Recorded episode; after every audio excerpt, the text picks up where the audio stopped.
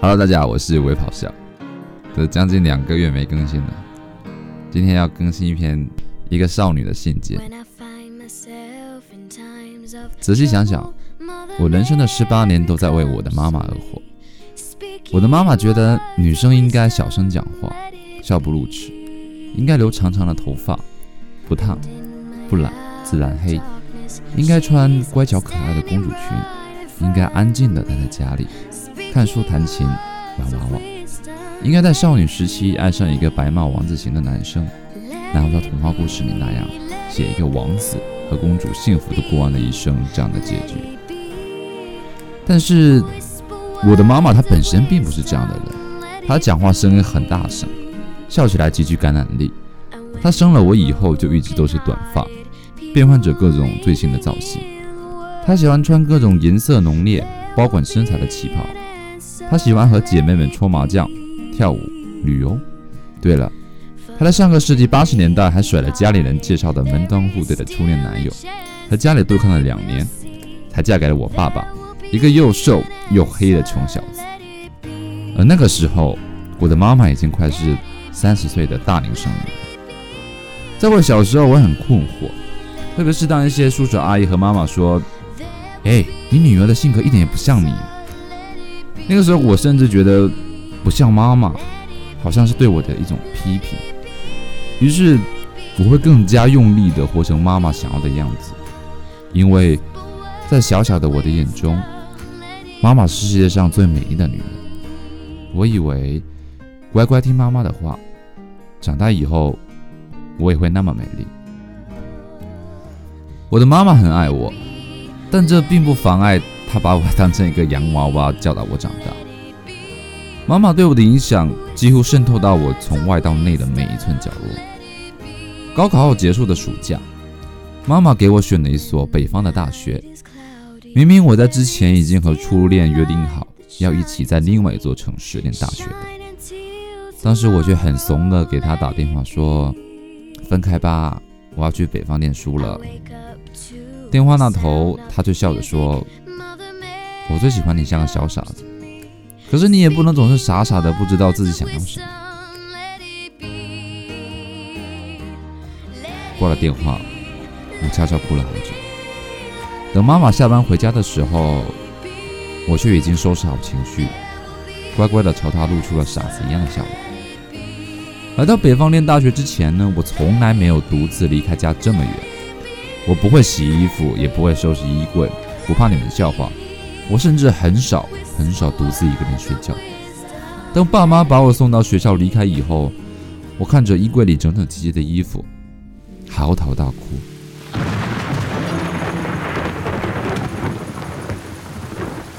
和很多人上了大学感觉到自由不一样。十八岁的我在大一被极度不适扼住了咽喉。无论是北方干燥的气候、难吃的食堂饭菜，还是朝楚相夕的集体生活。让我一头雾水的大学课程，都像缠住我的水草，将我拉入令人窒息的黑暗。这种黑暗不止心理上的，我甚至开始了长达六个月的失眠，并被打包附赠的暴饮暴食塞成了一个浮肿的胖子。我猜，妈妈在十八年里对我无微不至的照顾中，从来没有想过这个问题，那就是，如果有一天，女儿离开我独自生活。要怎么办？后来回想大学期间，妈妈每个月从一千多公里外的家里来学校帮我收拾宿舍时，看到越来越灰头土脸、哭得停不下来的我，她的眼睛里除了心疼，也有和我一样的无措。如果那个时候我对妈妈说我想回家，我相信妈妈她一定会毫不犹豫地带着我回家。可是也很奇怪。几乎没有受过什么打击的我，在这么艰难的环境里，居然也一天一天、一个月一个月的咬牙忍过来了。失败的日子里，我都是睁着眼睛看到窗外的天亮，才能勉强睡一两个小时。为了度过超级清醒的夜晚，我读了很多很多书，看了很多很多的电影，听了很多很多的歌。这些行为会让我平静。我不知道是不是从那个时候开始。我找到了更多的除了妈妈以外的我和这个世界的联系。大学毕业时，妈妈跟我说：“你一个人在外面太辛苦了，爸爸给你找了个稳定的工作，回家吧。”这一次，唯独这一次，我拒绝了他。我告诉他，我要自己找工作，做自己喜欢的事情。我已经喜欢上了待了四年的北方城市，这里有比我的家乡更有趣的地方让我去探索。这一次拒绝完全出乎妈妈的意料，她甚至忘记问我为什么，只是一个劲的嘱咐我要照顾好自己，并每天三个电话问我好不好。上下班的路上，她甚至会担心我被地铁的人潮卷到铁轨上。刚工作的时候，常常会遇到不顺心的事情。有一次被客户劈头盖脸的骂了一顿，委屈的不行，打电话给妈妈哭着抱怨。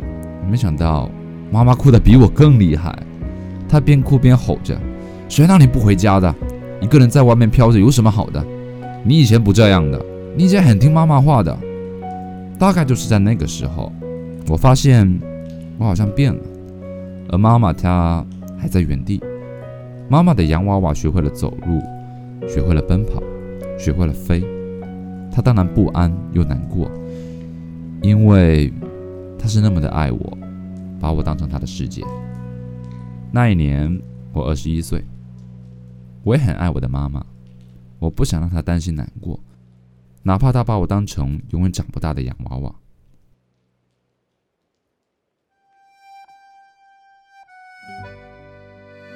工作后的第一年，那个时候还没有 Uber。滴滴这么方便的东西。过完新年，我要回到北方。那年家乡下了罕见的超级大雪，爸爸不在家，妈妈领着我去路边打车。她让我站在小区的岗亭，自己去马路上拦车。可是雪太大了，路上都很少有车。雪下的真的很大，到处都白茫茫的。以前很在意自己形象的妈妈。随意的穿了一套红蓝格子的大妈款睡衣，在路上焦急的张望和挥手。原来像妈妈一样美丽的女人也会老，妈妈老，可是我却好像长大了。好像从那天以后，我学会了用两种人格活着：一种人格是妈妈喜欢的，想要永远保护的我；一种人格是属于我自己的我。二十三岁，我走得更远。我去了美国的西海岸，一个阳光灿烂的海边城市。那里的人和我遇到的任何地方的人都不同。那是一个狂热的城市，所有的一切都让人跃跃欲试。可是，自从我去了美国，妈妈常常会打电话告诉我，只要她在电视里看到任何美国的消息，都睡不好觉，尤其是那种什么抢劫啊、枪击之类的新闻，即使发生离我十万八千里的美东。她都会做噩梦，这不就是刚上大学时候的我吗？妈妈老了，我开始成为他与世界最重要的联系。可能从那个时候开始，我就在自己的内心里，把妈妈当成一个需要我照顾的小女孩。于是我学会了报喜不报忧。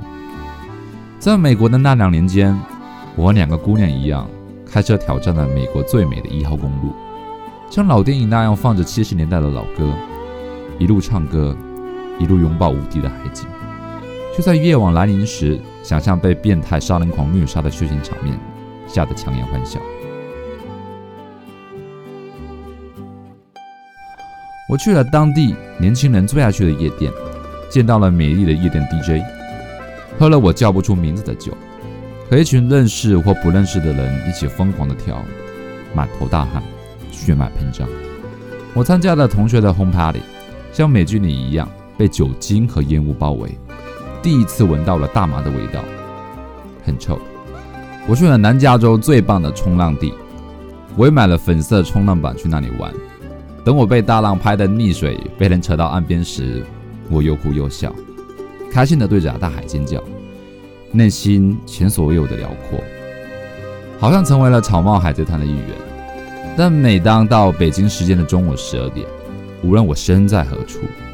我都会找到一个安静的角落接妈妈的电话。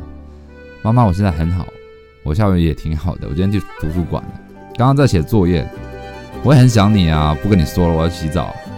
朋友们都笑话我，妈妈的电话铃对我来说是辛德瑞拉十二点钟声。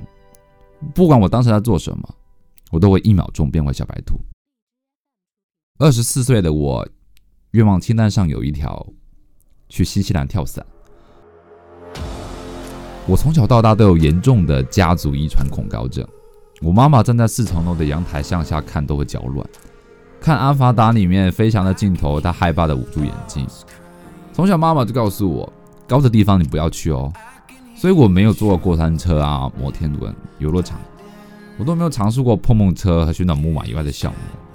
但是二十四岁的我直接跳过了所有看上去很刺激的项目，直接挑战了跳伞。在从新西兰皇后镇去跳伞地的车上，我给最好的朋友发信息告诉他，我去中土大地跳伞哦。如果活着回来，我的恐高症可能会被治愈。发完。我关上了手机。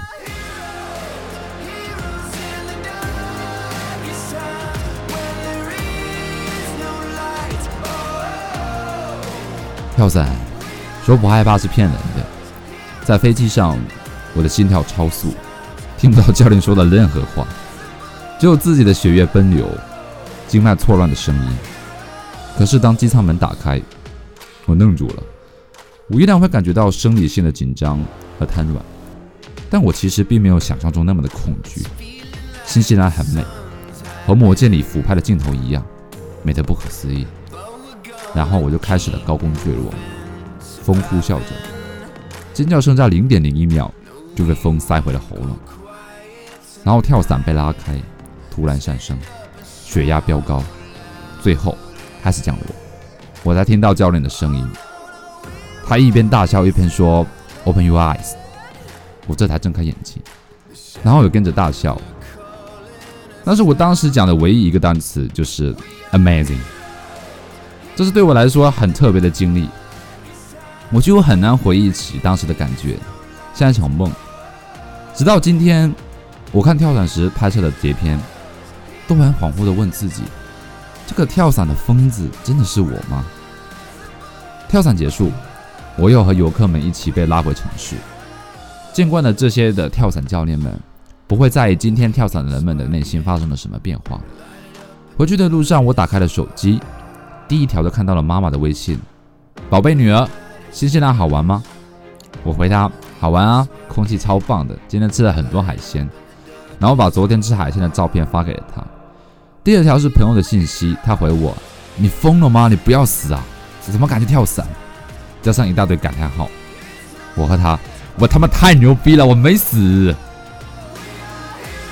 对了，我想起我在一万两千英尺的空中想起了什么。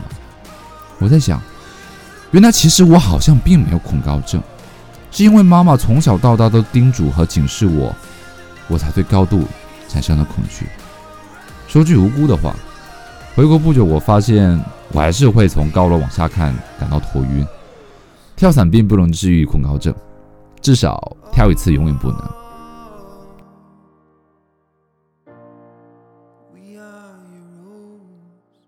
二十五岁的八月，我和朋友在泰国，那是我和朋友每年都要完成的一次旅行。目的地呢是泰国的普吉岛。八月十六日，在普吉岛待了四天的我们觉得无聊，临时起意呢想去曼谷玩一玩。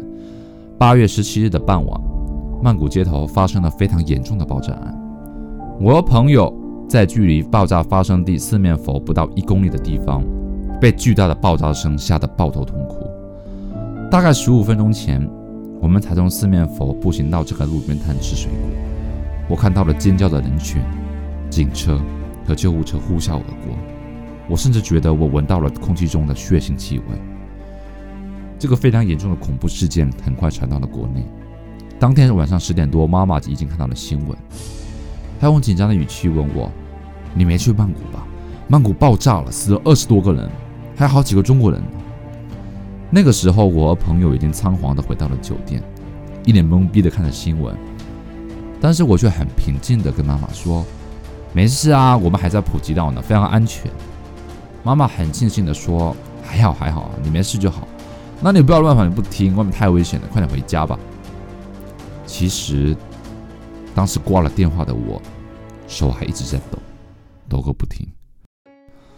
朋友听到我和妈妈的对话，问我：如果有一天你瞒着你妈的这些事情都被发现了，那怎么办？怎么办？其实我也不知道，我甚至忘记了我第一次瞒着她做的奇怪的事情是什么，又是为了什么？可能是为了少听几句啰嗦这种很低级的理由。但是现在，保持自己在妈妈心目中乖乖的形象，却几乎成了我生命中非常重要而神圣的任务。大学至今，妈妈每天都会跟我打三十分钟以上的电话，聊一些有的没的啊，聊家人啊、狗狗啊、朋友、旅游。而当她从我这里听到我很好啊这样的答案时，她就可以安稳的睡着，保持一整天的好心情。这样对我来说就已经足够了。前不久，妈妈在家看了一本小说，讲的是一个母亲一直以为自己的高材生儿子非常骄傲、非常优秀，直到有一天警察上门，他才发现自己一向孝顺优秀的儿子，其实是一个连环杀人狂。妈妈给我讲这个故事的时候说：“你们年轻人在外面是什么样子？我们当父母的也不知道。”但是无论如何，爸爸妈妈都是这个世界上最爱你的人，最相信你的人。你要相信，只要你好，爸爸妈妈就足够了。我想，如果有一天我经历的各种事情都被妈妈知道了，她一定会尖叫着、大哭着骂我。但这之后，她还是会像现在一样这么爱我，把我当成她的全世界，因为她也是我最爱的人。